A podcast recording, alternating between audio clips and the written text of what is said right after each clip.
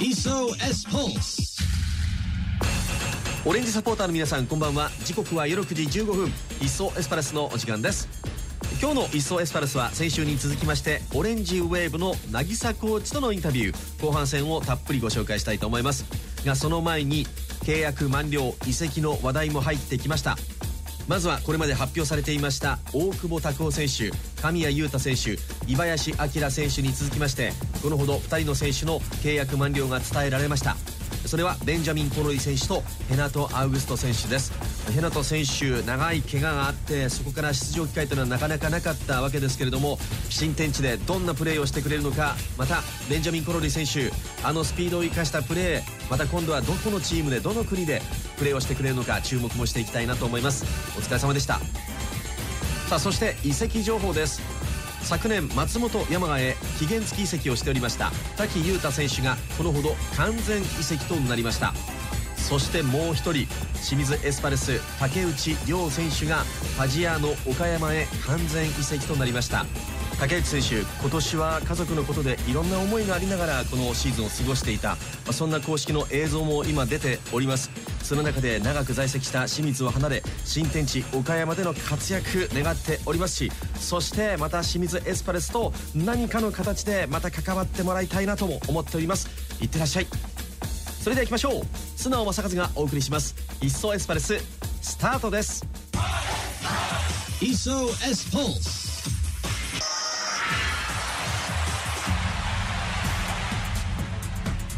一層エスパレス。先週に続きましてオレンジウェーブの渚コーチとのインタビュー後半戦ご紹介していきます、まあ、自身もオレンジウェーブのメンバーとしてパフォーマンスをしておりました、まあ、いろんな思いをした中そしてご自身もオレンジサポーターとしても熱い思いを持っている方です。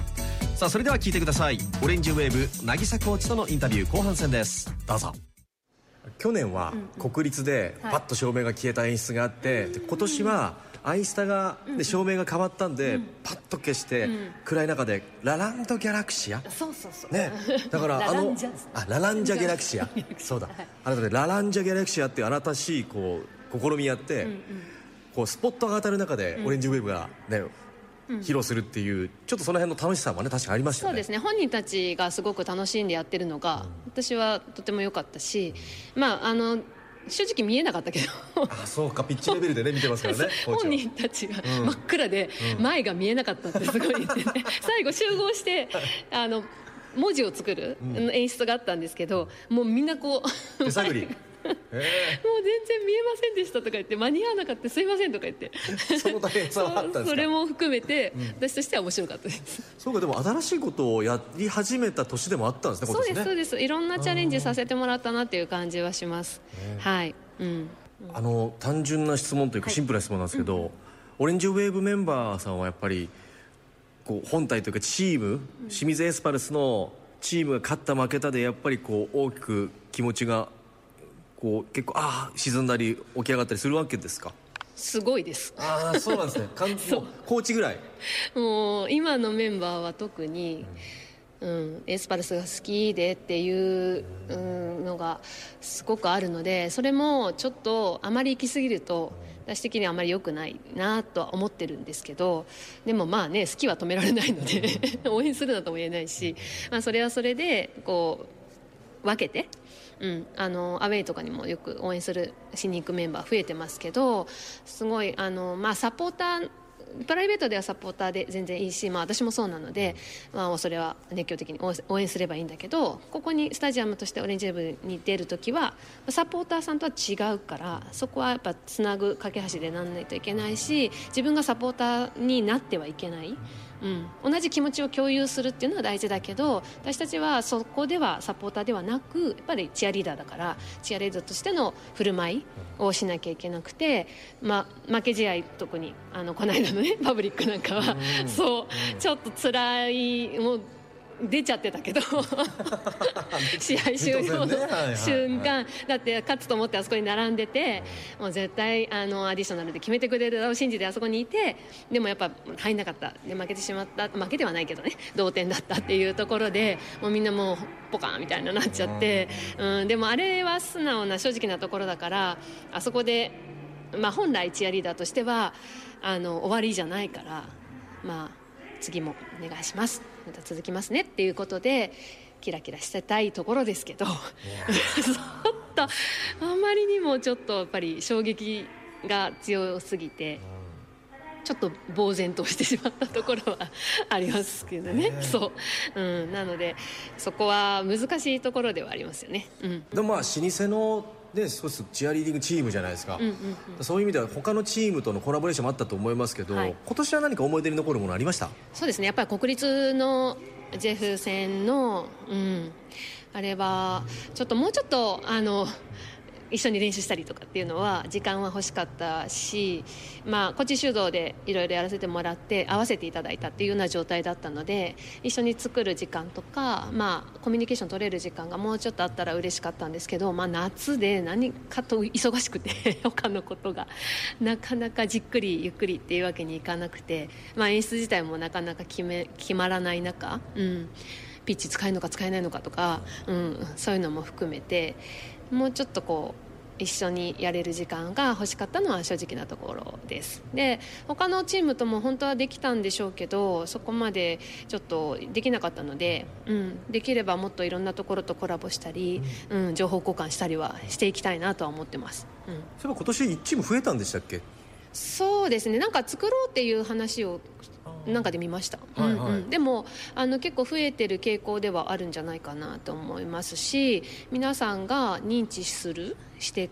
くださるようになっているっていう感じですかね。なのでそうあの契約状態がどうなってるのかちょっと分かんないんですけどそのオフィシャルなのかそうでないのかっていうところ結構あるので その辺はあの微妙なところですけどでもあのどのチームに行ってもチアがいるっていう状況になったらそれはそれで嬉しい。私としては嬉しいですね。はい。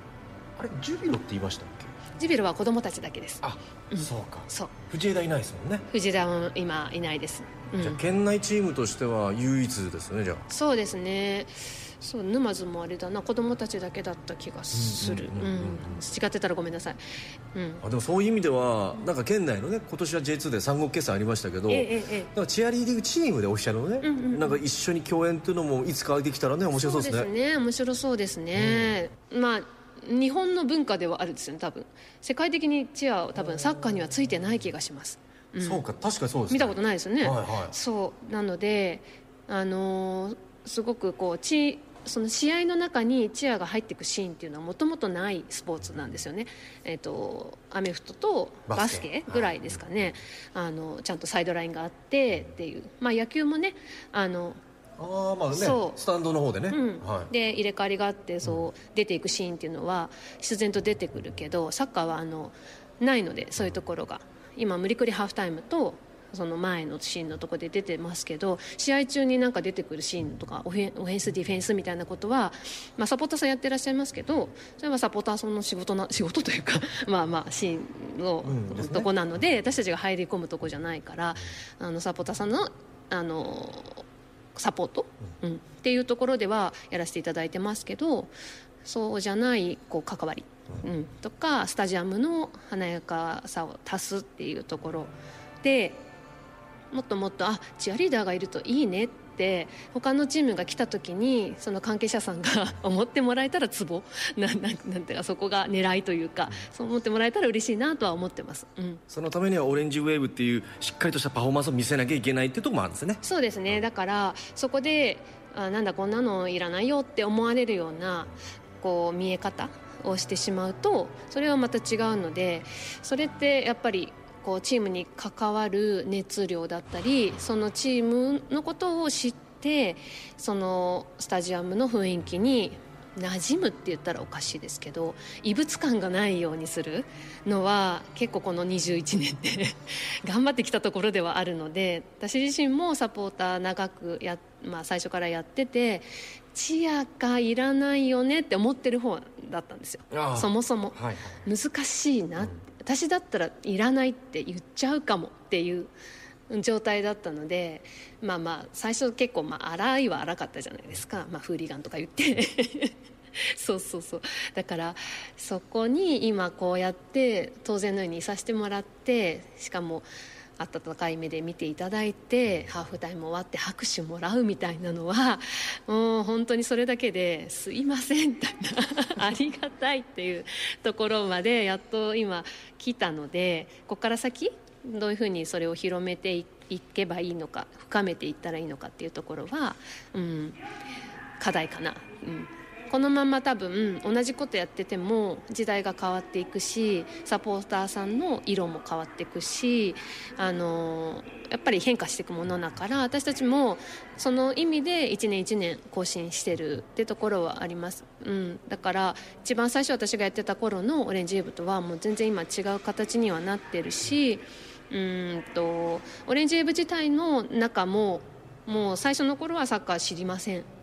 踊りたいから来てますっていう子が中にいたけど今そういう子はなかなか今いない。みんなルール知ってて選手知ってて当然でしょっていうあのサポーターさんの新しいあの応援出てきたらそれもすぐメンバーが「これ出てるよ。覚えてきてね」みたいな状態になってるのでそれ私が仕事でやってたんですよ。オレンジ部のね最初の頃は「これ新しいの出たから覚えてきてね」っていうのは私が言う係だったんですけどそういうのも自然ともみんなが勝手にやってる、うん、っていう状況になってきてるので、うん、それは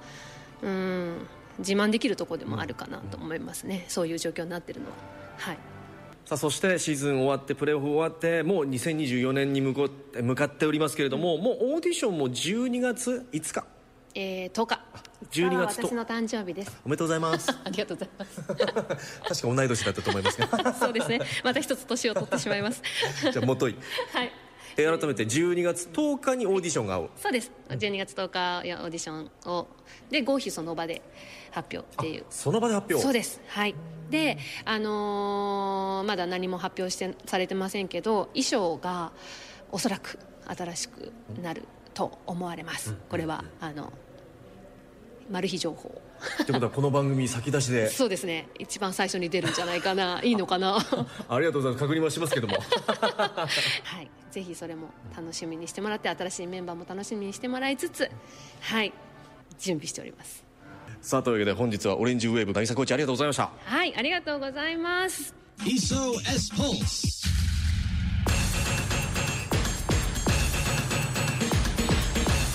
今日の「いっそエスパルス」はオレンジウェーブの渚コーチとのインタビューをご紹介しました。まあ、熱いオレンジサポーターでもありますがその気持ちが今のメンバーにも伝わっているんだと思いますしそれが脈々とこの後もつながれていくんでしょうね。